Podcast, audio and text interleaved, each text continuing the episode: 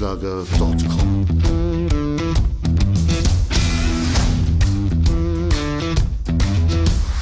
Energie für Körper und Geist. Der Podcast für dich und andere Menschen, die mehr aus ihrem Leben machen wollen. Hier geht es darum, das Beste aus dir herauszuholen. Aus deinem Körper, deiner mentalen Stärke, deiner Ernährung und deinem Lifestyle. Und jetzt viel Spaß mit deinem Gastgeber, Erich Frischenschlager.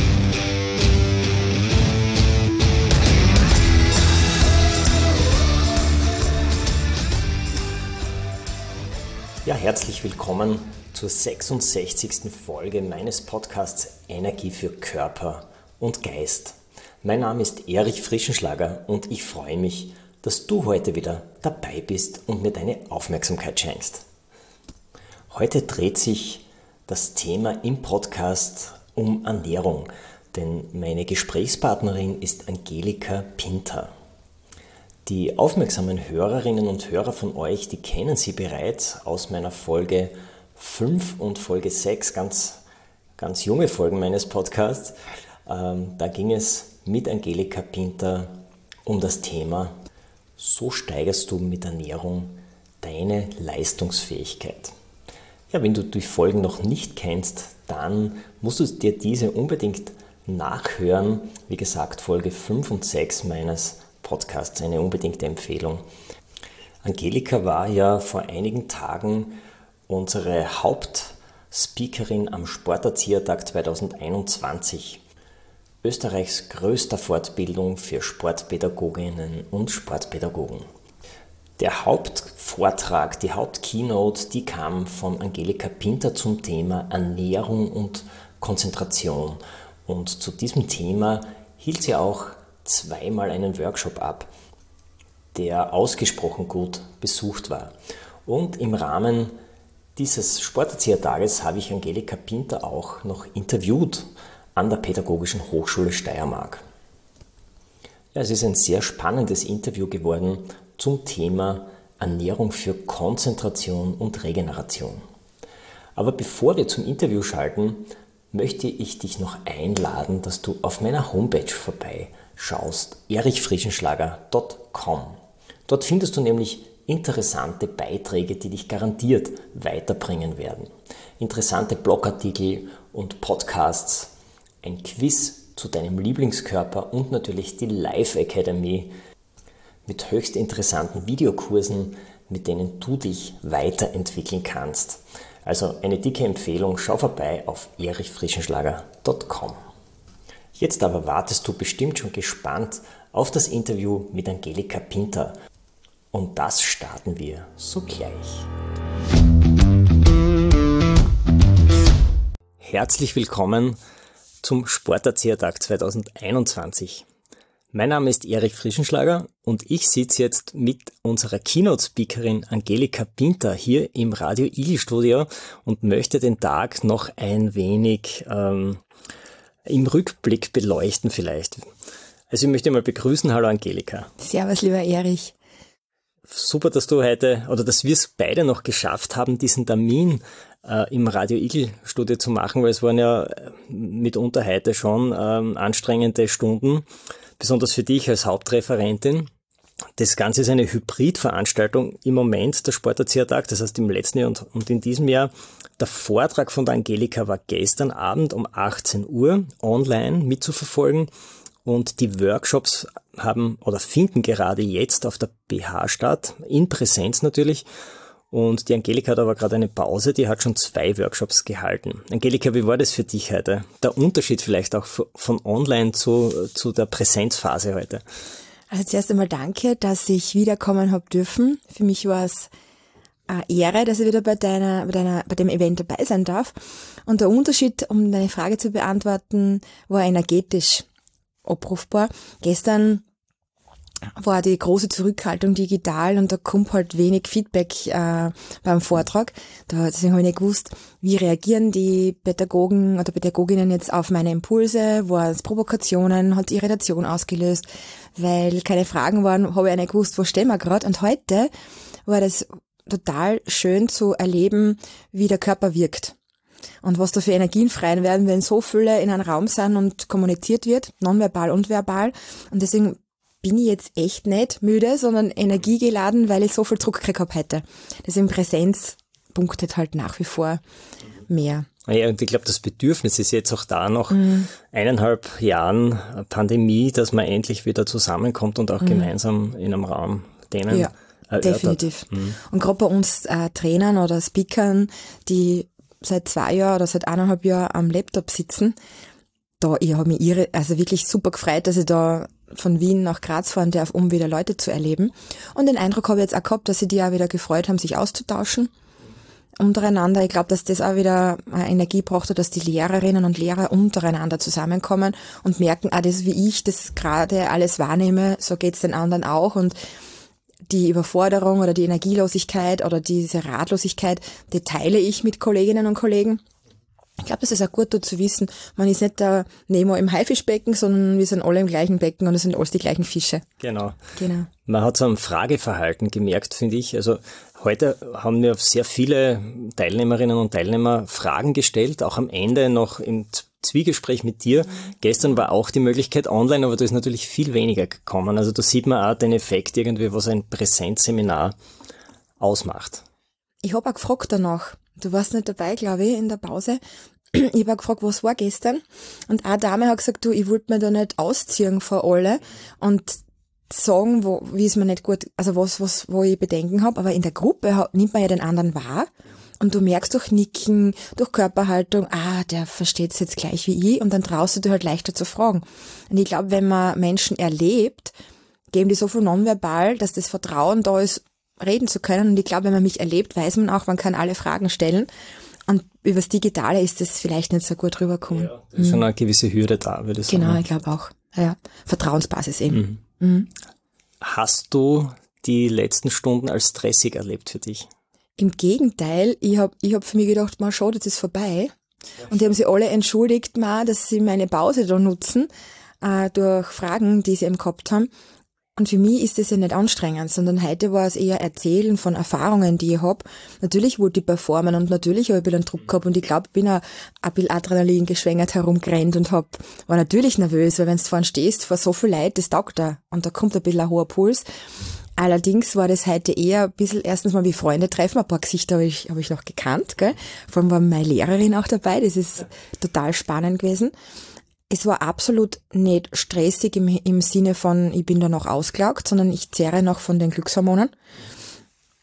Und ich war total überrascht, wie offen die Leute waren. Es hat mir den Stress total genommen, weil aufgrund der gestrigen Erfahrung, dass da nicht viel kommen ist, habe ich gedacht, boah, vielleicht habe ich die Leute jetzt überrollt oder war es zu viel an Provokation.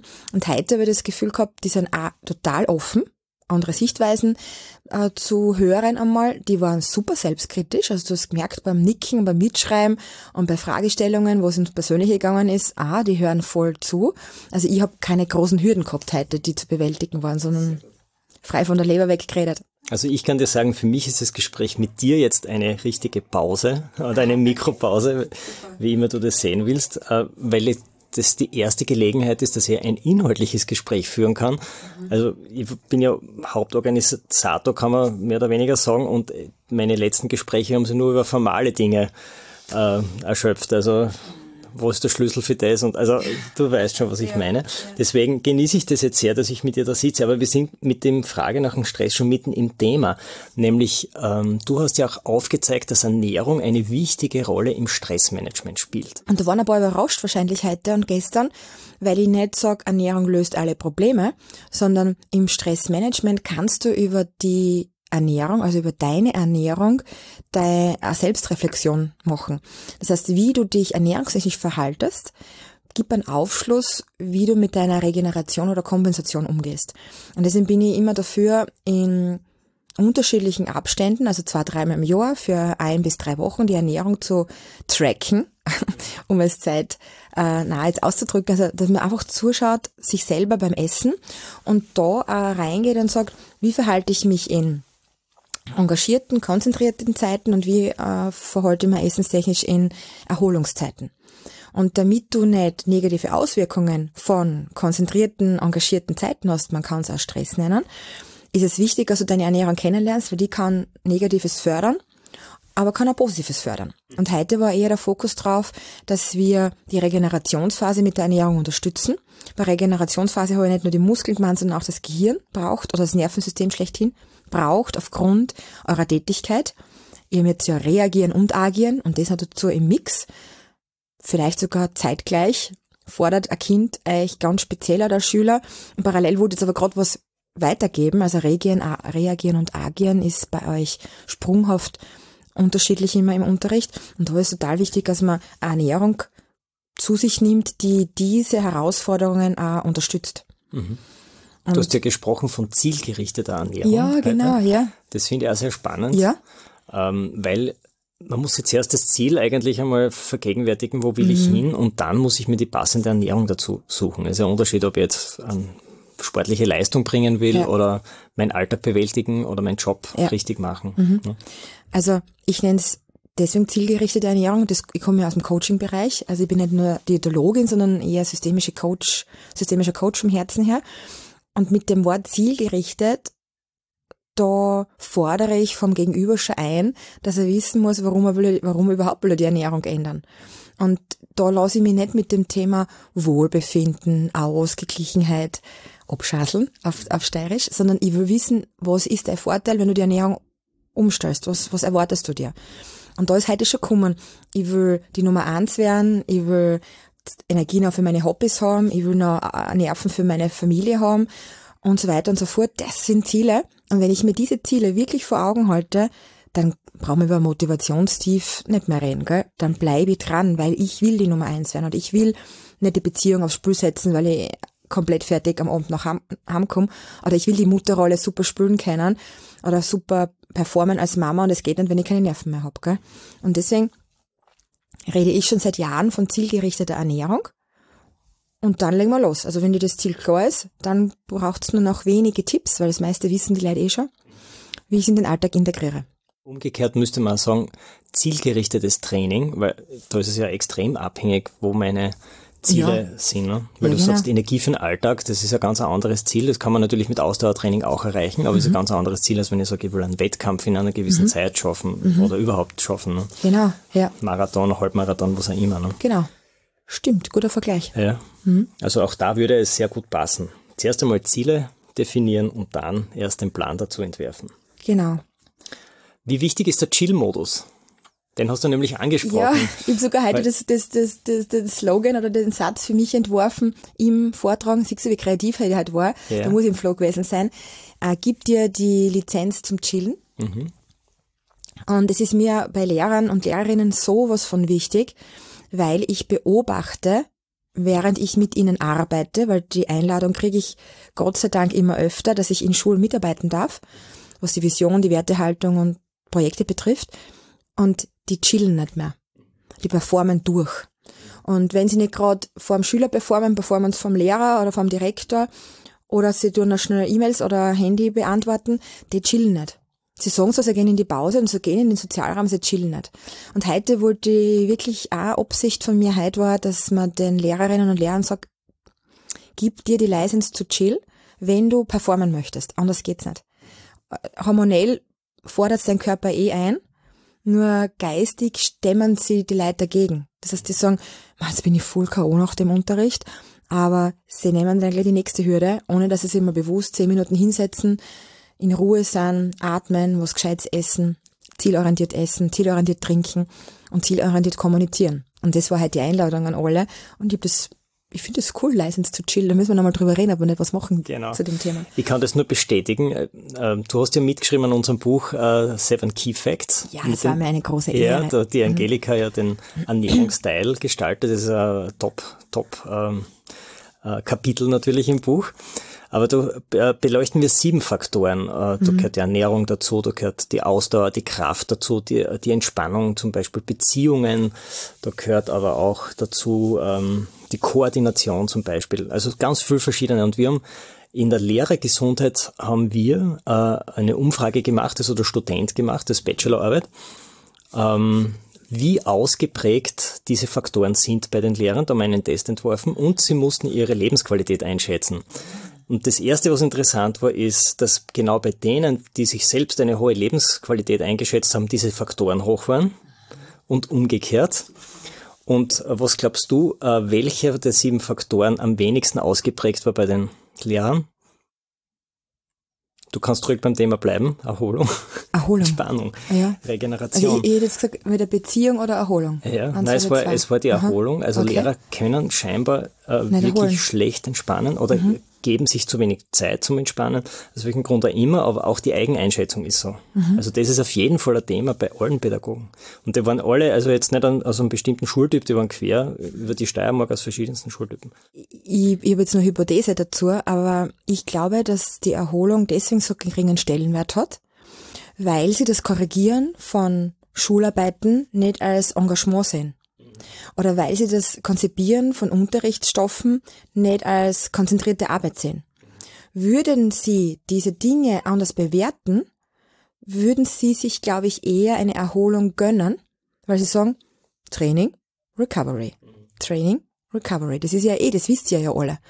Ich glaube, es geht da um die primäre Bewertung, dass das, was ich tue, Engagement, dieses Engagement, diese Konzentration, ist ein Training oder Wettkampf und danach braucht es Erholung. Und ich Ja. glaube, da geht es um die Bewertung eurer Arbeit. Schlechthin. Ich glaube das auch. Ja. Und vor allem äh, fließt ja sehr viel Arbeit von Pädagoginnen in die, in, in die Freizeit eigentlich rein. Ich kenne Lehrer, die am Wochenende durchkorrigieren, wenn Schularbeitenphase ist. Ne? Die, die kommen kaum zum Essen zwischendurch. Gell? Also gerade, dass sich das noch ausgeht.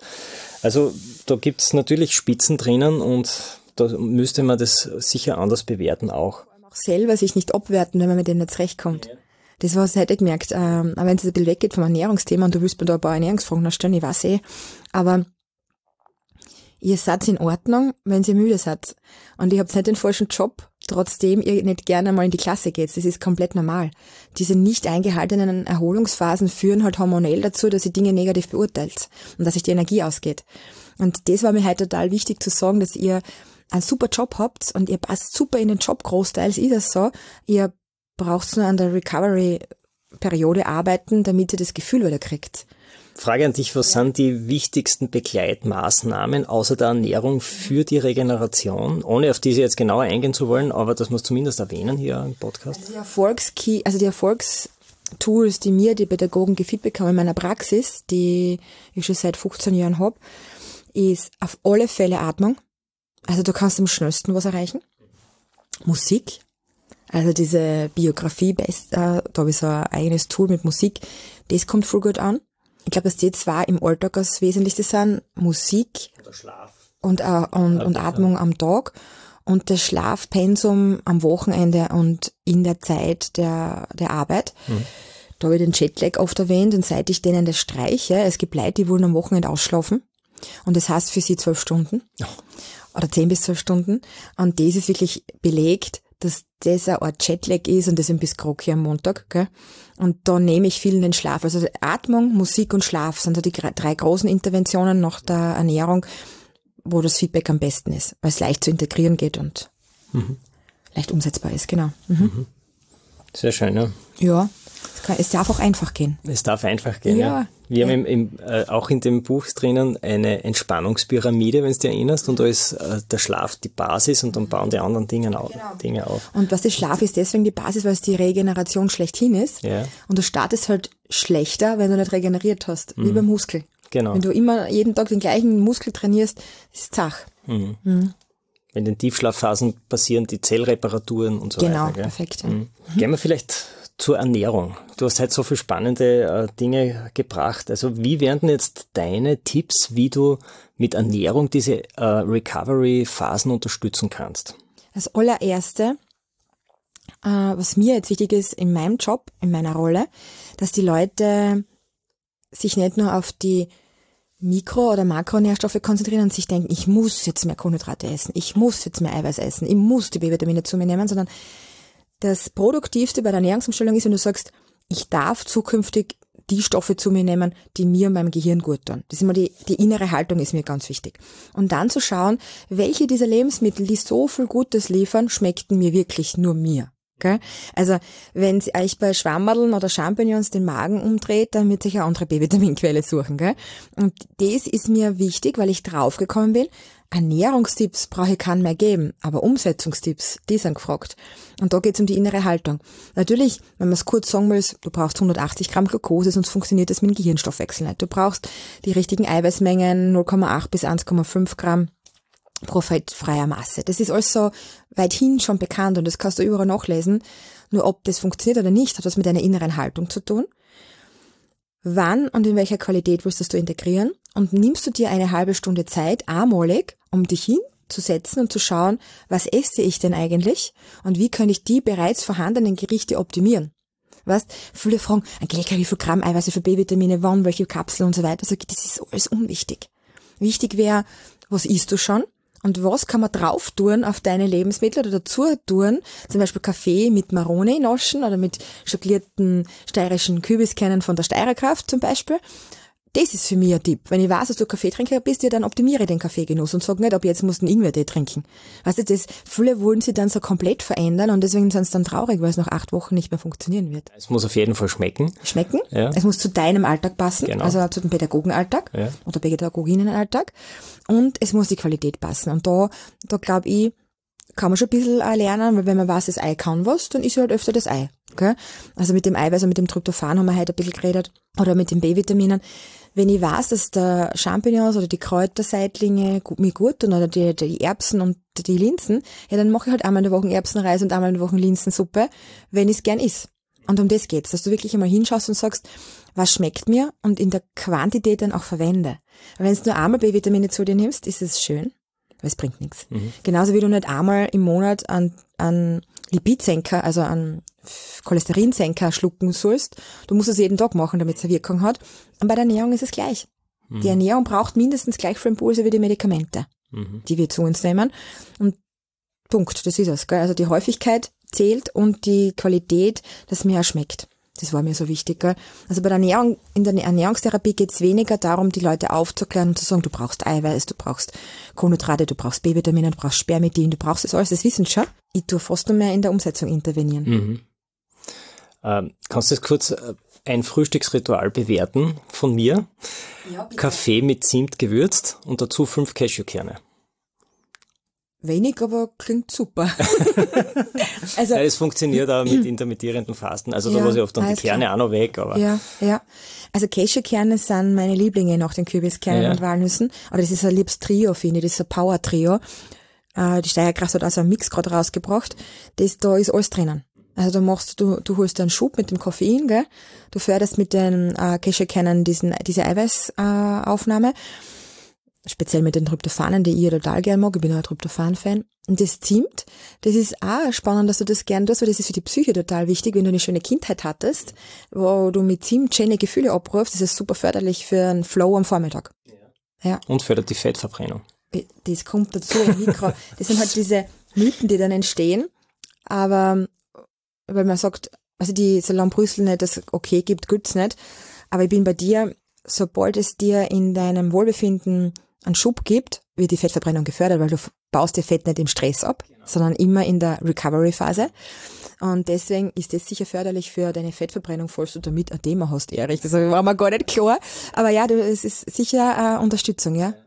Psychosomatisch auf alle Fälle. Ja. Ähm, na gut, dann kann ich das beibehalten. Können wir weiter tun, ja, genau. Ähm, Thema Omega-3-Fettsäuren ist, glaube ich, ähm, beschäftigt mich sehr. Ja, beschäftigt viele sehr und ich habe jetzt kürzlich ein Interview gehört von einem Arzt, der genau in diesem Segment forscht. Also der hat äh, Jahrzehnte in der Forschung, in der Omega-3-Fettsäurenforschung äh, verbracht und hat auch den Alge oder den einzig äh, wahren Omega-3-Spiegeltest, ähm, also deutscher Arzt, äh, entworfen. Also der weiß, wovon er redet. Und der hat zum Beispiel äh, erzählt, dass äh, Omega-3-Fettsäuren sehr stark mit Herzinfarkten korrelieren. Zum Beispiel der Fußballspieler von, von den Dänen, der am ja. Fußballplatz äh, einen Herzinfarkt gehabt hat, der hat auch einen zu niedrigen Omega-3-Spiegel mhm. gehabt. Ja. Es ist natürlich immer schwer zu sagen, hätte er einen höheren gehabt, wäre das dann auch passiert oder nicht. Aber Fakt ist, bei mehr als die Hälfte der Herzinfarkten ist festgestellt worden ein zu tiefer Omega-3-Spiegel. Und jetzt ist die Frage, wie kann ich denn am besten ähm, substituieren. Weil Meeresfische zum Beispiel, also zumindest die Fische, die wir oft essen, sind ja Zuchtfische, die haben gar nicht mehr so einen hohen Gehalt und auch bei den Meeresfischen ist er rückläufig. Mhm. Was wären da deine Empfehlungen zum Beispiel? Zuerst ist mir wichtig, dass alle wissen, ich bin Diätologin und systemischer Coach und ich forsche, nicht ich, ich zitiere Forscher. Das heißt, der, der Herr wäre vielleicht noch ein besserer Ansprechpartner zu deiner Frage, aber ich empfehle jetzt einmal in erster Linie keine Meeresfische wegen der Schwermetallbelastung. Die ist für mich eher im Hintergrund. Abgesehen vom ethischen, habe ich jetzt immer mehr Leberpatienten. Und die, der Schmerz der Leber ist ja die Müdigkeit. Weil du spürst das ja so nicht. Und da geht schon viel über diese Schwermetallbelastung, äh, gibt es ganz viel Arbeiten drüber, interessante. Das heißt, das ist eher mein Aspekt, weil immer mehr Leute extrem müde sind und eine Fettleber haben und nicht Alkoholiker sind und nicht übergewichtig. Also was ist da los? Das heißt, auf, auf, aus der diätologischen Sicht hat es mich schon sehr beschäftigt und ich empfehle halt immer die Maria Zeller Bioforelle oder die, den Bio-Saibling und schwerpunktmäßig auf Leinöl, also täglich die Leinölzufuhr, weil die immer idealeres Verhältnis hat, nicht das perfekte, das ist mir schon klar, aber ein idealeres Verhältnis. Dann dazu die Walnüsse und äh, die wertvollen Öle und den Fischkonsum Natürlich erhöhen die DGE, sagt das ja, wir sollen auf drei Fische äh, in der Woche kommen, Fischmahlzeiten, aber da komplett heimische Fische, die nicht so ausreichend haben, aber dafür halt öfter gegessen. Und die Szene redet auch viel von Algen. Also wir haben immer mehr Themen mit Algen, weil die so Omega-3-Fettsäure reich sind und die Bioverfügbarkeit extrem hoch ist. Schau her, ich mach's so. Wenn jemand zu mir kommt und die Ernährung optimieren will, empfehle ich das. Täglich Leinöl, täglich Nüsse und dreimal in der Woche Fisch. Regionalen, heimischen Fisch rein, Anke und so weiter. Wenn jemand schon ein Problem hat, du hast jetzt Herzinfarkt äh, genannt, Herzinfarktvorsorge oder Nachbetreuung ist das, ist das kleinste Ziel. Also die kleinste Zielgruppe. Die meisten kommen Aggressivität, Egoismus, äh, Fokussierung auf verschiedene negative Dinge. Also wenn es um das geht, empfehle ich ganz viel Omega-3, weil das macht uns sozialer, das macht uns eher mehr im Flow, konzentrierter und so weiter. Schon überlegt, ob ich der Regierung ein Riesenbackel Omega-3 schicken soll. Aber das ist jetzt ein anderes Thema. Also ich glaube, wir könnten mit Omega-3 die Gesellschaft verändern. Jetzt ohne Schmäh jetzt. Wenn wir wissen, wie das wirkt, müssen wir das eigentlich uns mal genauer anschauen. Und das ist eher mein Zugang, dass ich dann Substitutionen empfehle von Algen. Und es sind meistens also vegane Algensubstitutionen. Wenn man ein Problem lösen will, da reicht die normale Ernährung halt nicht. Um ein, um ein Level zu halten und ein bisschen zu optimieren, da geht's mit der Ernährung gut. Aber ich bin davon überzeugt, dass wenn du ein Defizit hast, du mit der normalen Ernährung entspannt nicht dorthin kommst. Deswegen braucht man ein paar Substitutionen für kurze Zeit, damit man das tief wieder auffüllt oder das, das Minus am Konto auffüllt und dann mit normalem wieder weiter tut. Genau, das ist so, also der Mix aus vielen Lebensmitteln, glaube ich, macht's aus und vielleicht ein bisschen das Open Mind, also das Mindset, dass man uns einmal das mit den Algen, mit den Algen ein bisschen besser anschaut. Mhm. Die gibt's getrocknet, glaube ich. Ja, getrocknet. Asiamarkt ja, so. genau. Mhm. Auch im Reformhaus schon. Mhm. Hohe Qualität, die hitzige Alge. Also es gibt, die vegane Szene hat da wirklich was bewegt. Weil die ja aus einer anderen Motivation raus geforscht haben, um diese Dinge abzudecken weil sie eben B-Vitaminlieferanten brauchen, Eiweißlieferanten brauchen, unter anderem auf Omega-Lieferanten. Und die haben da echt viel tolle, tolle Produkte, die man schon in Suppen gut einarbeiten kann, zum Beispiel. Gell? Du hast vorher erwähnt, äh, dir geht's auch äh, bei deinen äh, Klienten um das Warum. Warum wollen sie eine Ernährungsänderung? Gibt's jetzt umgekehrt auch ähm, Fälle, wo du sagst, diese oder diese Person müsste eigentlich seine Ernährung ändern, ohne dass es, ohne dass es die Person selbst will, aber wo du schon siehst, ja. dass Diätologin ja äh, da müsste was verändert werden. Und meine Frage wäre jetzt, woran siehst du das? Also welche Kennzeichen treten auf, wenn man seine Ernährung ändern müsste eigentlich? Ja, das ist lustig, das habe ich in der Pause heute besprochen mit einer Dame. Ich habe gesagt, manchmal kommen die Leute zum systemischen Coaching, Visionen und Berufsorientierung. Ich sage, du brauchst keine Berufsorientierung, ist einfach gescheit. Und zu den anderen sage ich, was, du willst eine diätologische Beratung? Ich glaube, für die wäre systemische Reflexion viel wichtiger. Also ich mixe diese zwei Studienlehrgänge sehr gerne, äh, weil der Mensch was Komplettes ist, was Großes, das große Ganze. Und wenn einer zum systemischen Coaching kommt und sich während dem Coaching immer auf den Kopf greift und ich merke, der hat ganz starke Verspannungen oder hat Kopfschmerzen, dann interveniere ich sofort ernährungsmedizinisch vor Ort. Wenn ich sehe, einer ist total unkonzentriert, nervös und kriegt die Sätze nicht in einem Flow aus, und dann frage ich noch, wann hast du das letzte Mal was gegessen? Starke Unterzuckerung. Da interveniere ich sofort. Das heißt, der Ernährungsrhythmus ist ganz schnell ein Thema äh, in Coachings, obwohl es nicht um das geht.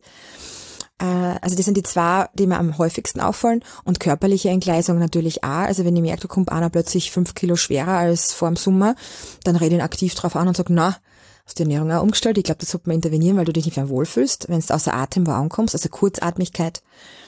Unwohlsein, wenn, wenn ich merke, einer fühlt sich in seiner Haut nicht wohl, stellt sich nicht gern vorne hin und tut ein bisschen so, was mit den Klamotten herum, da, da frage ich ganz gern und bitte Lösungen an. Aber wenn es um Schmerzen geht, Kopfschmerzen, Verspannungen, Schlafstörungen, weil gerade im Coaching kommen uns oft wegen Schlafstörungen, da sage ich, schauen wir uns das, äh, dein B-Vitamin-Haushalt an. Also ich probiere es sehr gerne ungefragt zu kombinieren. Bei Schlafstörungen, Kopfschmerzen, Verspannungen, Unwohlsein, Nervosität, Aggressivität. Also ich habe auch Klienten, die kommen zum Coaching und sagen, Angelika, ich habe mein Team nicht mehr im Griff, ich werde verbal ausfällig, ich merke, ich könnte alle spazieren watschen, gell, auf gut steirisch. Das sagt natürlich kein Wiener zu mir, aber weil ich gerade in Wien arbeite, aber in der Richtung. Und dann sage ich schon, schauen wir uns einmal an, wie es dir geht, wenn du jetzt einmal sechs Wochen Omega-3 schluckst. Oder wie es dir geht, wenn du deinen B-Status definieren lässt. Also ich probiere den Leuten schon zu sagen, es ist nicht immer Charakterschwäche, sondern es kann ein Mikronährstoffmangel oder Makronährstoffmangel sein. Gell? Also, wie, also das sind die Symptome, wo mhm. ich sofort reagiere. Okay, das sind eigentlich aber schon Symptome, wo man sagt, äh, das sind eigentlich krasse Ausschreitungen, ähm, soziale Ausschreitungen, wo man dann auch mit Ernährung gegensteuern könnte. Ne?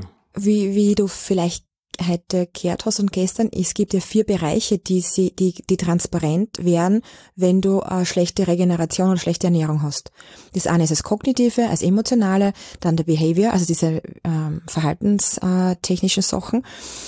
Und das sind die Auswirkungen. Ich hätte gerne das Leid anders interpretieren anfangen. Das ist kein Trottel, der dir gegenüber sitzt, sondern der hat wahrscheinlich zu wenig regeneriert, am Blutzuckerabfall, am B-Vitaminmangel, der hat der hat einfach nicht alle Substanzen, die er braucht. Und das ist für mich auch äh, mein Beitrag zur Gesellschaft, zu sagen, klär mir die Leute auf, dass nicht nur Trotteln herumlaufen da draußen, sondern dass die Leute mangelernährt sind. Gott, das glaube ich auch von der Regierung bis runter zum Wurscht wo. Also ich glaube, da passt was nicht. Aber nicht vom Charakter, sondern da geht's bei 80 Prozent der Fälle geht's wirklich um äh, ausgeglichenen Lebensstil und bei 20 Prozent der Fälle kannst du wahrscheinlich nicht viel tun. Ja, okay, gut. Abschließend noch eine Frage. Es ist ja schon sehr inhaltlich spannend, muss ich sagen. Ähm, du hast in deinem Vortrag ähm, heute gesagt oder im Workshop eigentlich, man sollte schon vor der ersten Hochphase vor 9 Uhr Kohlenhydrate gegessen haben, damit das Gehirn auf Hochtouren arbeiten kann.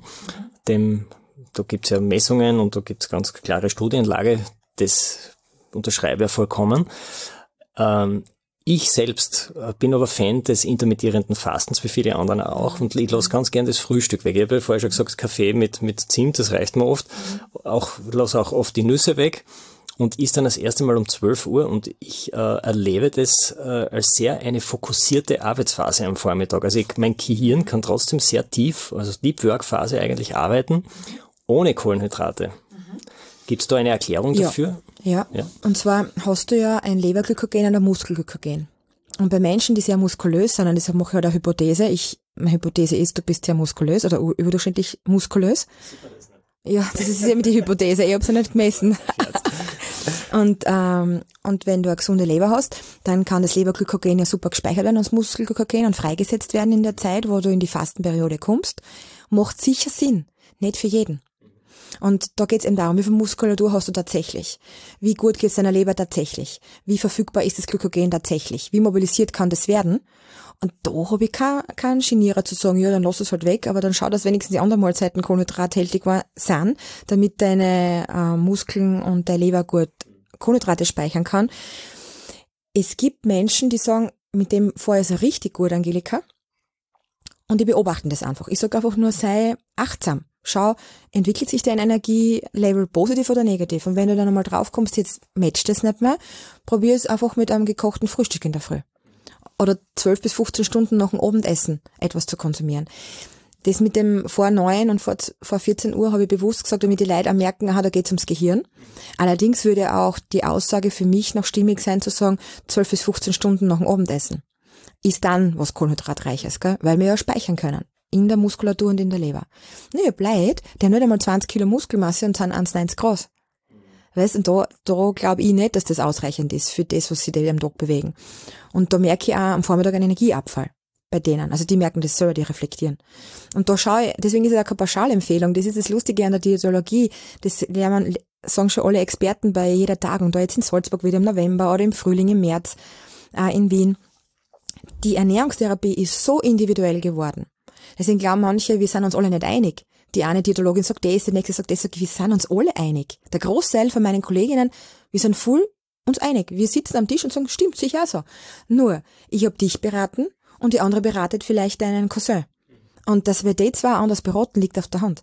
Und das ist etwas, was die Leute, glaube ich, jetzt dann neu lernen müssen. Die Ernährungstherapie ist eine Therapie für dich als Person in deiner jetzigen Lebensphase. Und die kann mit 30 anders sein als mit 50 Hauptfolie und die ist sicher anders als mit 15. Und zwischen den Personen kann sie sowieso anders genau, sein. Genau, weil du einen anderen Lebensstil hast, ein anderes Mindset wie dein Cousin. Und das finde ich, das gehört transparent gemacht. Es gibt nicht für alle die gleiche Lösung und das mögen ja viele nicht. Es ist so einfach zu sagen, wir machen alle das Gleiche. Das ist es aber nicht. Gendermedizin oder die persönliche Medizin geht aber der Ernährungsmedizin oder Therapie dorthin zu sagen, wer sitzt denn da vor mir? Und ich, ich zitiere da jetzt total gern einen Herrn Professor von der Grazer Uniklinik, der hat im, im ich glaube 18 war das, noch vor Corona in Salzburg beim Bettel gesagt am Samstag, liebe Kollegen und Kolleginnen, also da mit den Medizinern geredet, das war Ärztekongress, hört auf, euch hinter den Laborwerten zu verstecken und nehmt den Patienten als Menschen wahr, sonst habt ihr verloren. Und ich habe damals ein Ganzl gehabt, war mein Geburtstag, das war der 23. November 2018, das vergiss ich nie mehr. Oder 19 sogar war es, 19, okay, ich vergiss es doch wieder, das Jahr vergessen. Ich bin nur gesessen und ich ja, jetzt haben wir es geschafft. Wenn die Mediziner schon sagen, nimmst die Menschen als Menschen wahr und nicht als, als Bringer von Laborwerten, dann glaube ich, ist die Message klar. Ich glaube, das ist ein schöner Schlusssatz gewesen mhm. äh, für unser Interview. Angelika, ganz toll. Äh, wir müssen sicher auf unser Feedback äh, besser hören, empfindsamer ja. werden, was uns unser Körper sagt und dann können wir uns, glaube ich, besser einstellen. Und trotzdem gibt es einige Grundregeln, auf die man hören kann. Die hast du uns, glaube ich, sehr gut vermittelt heute. Danke. danke fürs Dabeisein am Sporterziehertag. Danke für das Interview. Ich sage danke an euch, dass ich mit euch wieder einen schönen Tag verbringen habe dürfen und gestern einen super interessanten, spannenden Abend. Ja. Danke dir. erichfrischenschlager.com